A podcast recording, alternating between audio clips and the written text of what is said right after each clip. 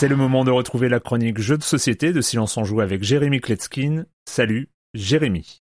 Bonjour à tous, bienvenue dans ce qu'on ne doit plus considérer comme un simple replay, mais comme un podcast à part entière, la chronique jeu société de Silence on joue. Enfin, chronique, aujourd'hui ça sera le cas, mais peut-être qu'à l'avenir, on va prendre la liberté de faire autre chose que des chroniques sur ce podcast. En attendant, on a aussi beaucoup moins de pression, on va pas devoir se caler sur ces 2 minutes 30 imposées par un Erwan tyrannique pour tenir dans le podcast principal. Ici, bah, on a beaucoup plus de place. En attendant, les amateurs de jeux de société, on est ici chez nous et je vais pas parler de jeux nazes ici, non, au contraire, la semaine dernière, j'ai joué un chef-d'œuvre et c'est avec lui que je vais commencer. Son nom, Distilled, D-I-S-T-I-2-L-D. En attendant d'avoir un serveur bien à nous, bah, on est encore hébergé dans le podcast de Silence on Joue. Et là-bas, dans le fil jeu de société, il y a quelqu'un qui a parlé de viticulture. Un grand classique qui est sorti il y a une dizaine d'années où on incarne un vigneron et que moi je trouve un petit peu has-been. Faut dire, les règles sont quand même euh, à l'ancienne, euh, comme un vin qui a mal vieilli. Eh bien, spoiler, si vous appréciez ce thème, Distilled, il est beaucoup, beaucoup, beaucoup mieux. On incarne une famille qui vient d'hériter d'une vieille distillerie abandonnée et qui va tenter de redorer le blason familial. À chaque tour, on va distiller des spiritueux légendaires et on pourra décider de les vendre instantanément ou de les placer dans notre cave pour qu'ils vieillissent et gagnent en arôme et en valeur. Il s'agit d'un assez gros jeu, la boîte renferme plus de 3 kilos de matériel, il y a énormément de jetons, de cartes différentes, ça nous a pris presque deux heures pour lire les règles. Mais ce qui est très bien, c'est qu'une fois qu'on connaît les règles, une partie va durer environ deux heures et donc c'est assez dynamique. Chaque joueur reçoit plusieurs plateaux personnels. Alors il y a le plateau des recettes où on va trouver des recettes qu'il va falloir euh, acquérir au fil du temps. Au début d'une partie, le moonshine et la vodka sont débloqués par défaut. Apparemment, c'est facile à distiller. Puis par la suite, en fonction du matériel que vous avez acquérir ou des ingrédients que vous allez acheter, vous pourrez commencer à distiller du whisky, du brandy, du rhum, du gin, euh, du soju, du euh, bon, etc. On pourra acquérir jusqu'à 8 recettes de nouveaux spiritueux par partie. Et ce qui est intéressant, c'est que comme il y en a 15 en tout, même plus avec les euh, spiritueux des personnages spéciaux. Ça ne se répète pas d'une partie à l'autre, on pourra découvrir de nouveaux contenus, euh, de nouvelles stratégies, euh,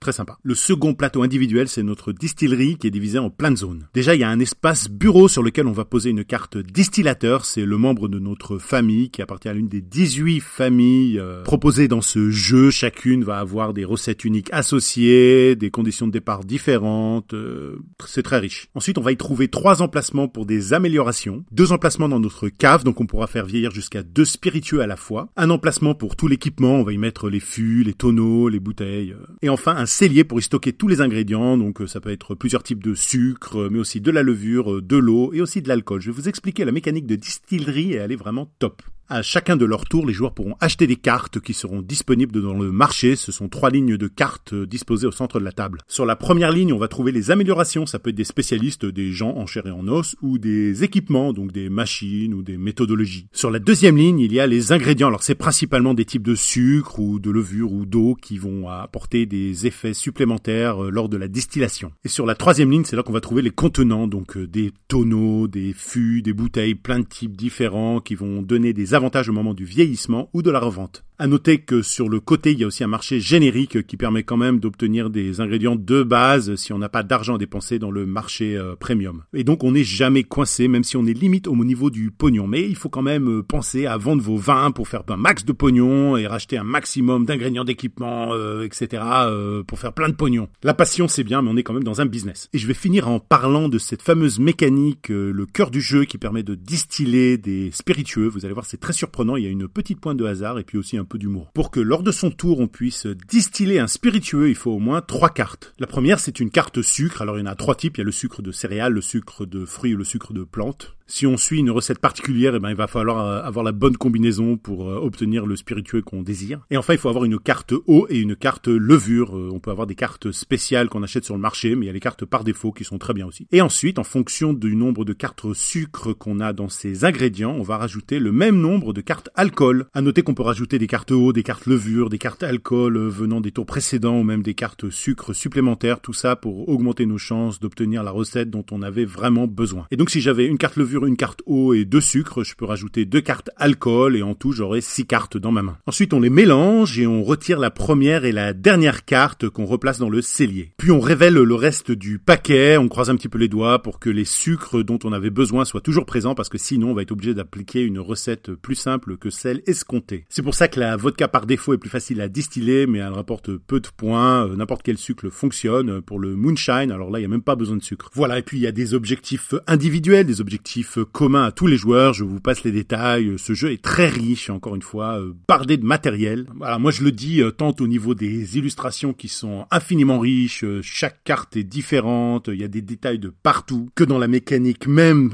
ce jeu est passionnant, il est riche en rebondissements, il y a besoin de faire des stratégies long terme, il y a besoin de prendre en compte pas mal de choses, mais les tours passent vite. À chaque fois qu'un spiritueux va vieillir un tour dans sa cave, on va y rajouter une carte arôme au hasard, qui au moment de l'embouteillage vont nous rapporter plus ou moins de points. Parfois on va tomber sur des arômes de caramel qui sont les bienvenus, mais parfois sur la carte arôme, on va y trouver un pansement, un pneu ou euh, une bouteille en plastique. Euh, c'est pas super top, mais euh, faire vieillir un spiritueux, c'est toujours un petit peu la loterie. Et on a déjà un premier record établi, cette chronique est la plus longue de l'histoire des chroniques de jeux de société de Silence on joue, mais je ne regrette pas du tout parce qu'il s'agit d'un de mes jeux préférés de tous les temps. Il va forcément finir dans mon top de l'année. Je rappelle son nom, distilled de 1 à 5 joueurs à partir de 14 ans pour des parties d'environ 2 heures, 2 heures et demie. L'auteur Dave Beck euh, s'est illustré par Eric Evanson et s'est édité chez Paverson Games. Si vous vous êtes abonné à ce flux, si vous êtes arrivé jusqu'ici, je sais que c'est votre choix, que c'est pas euh, imposé comme à l'intérieur d'un épisode de Silence on joue. Forcément, les relations ne sont pas les mêmes quand il y a consentement et pour cela, je vous remercie du fond du cœur. Et il y aura peut-être d'autres surprises qui vont arriver cet été. Merci encore. Bye bye.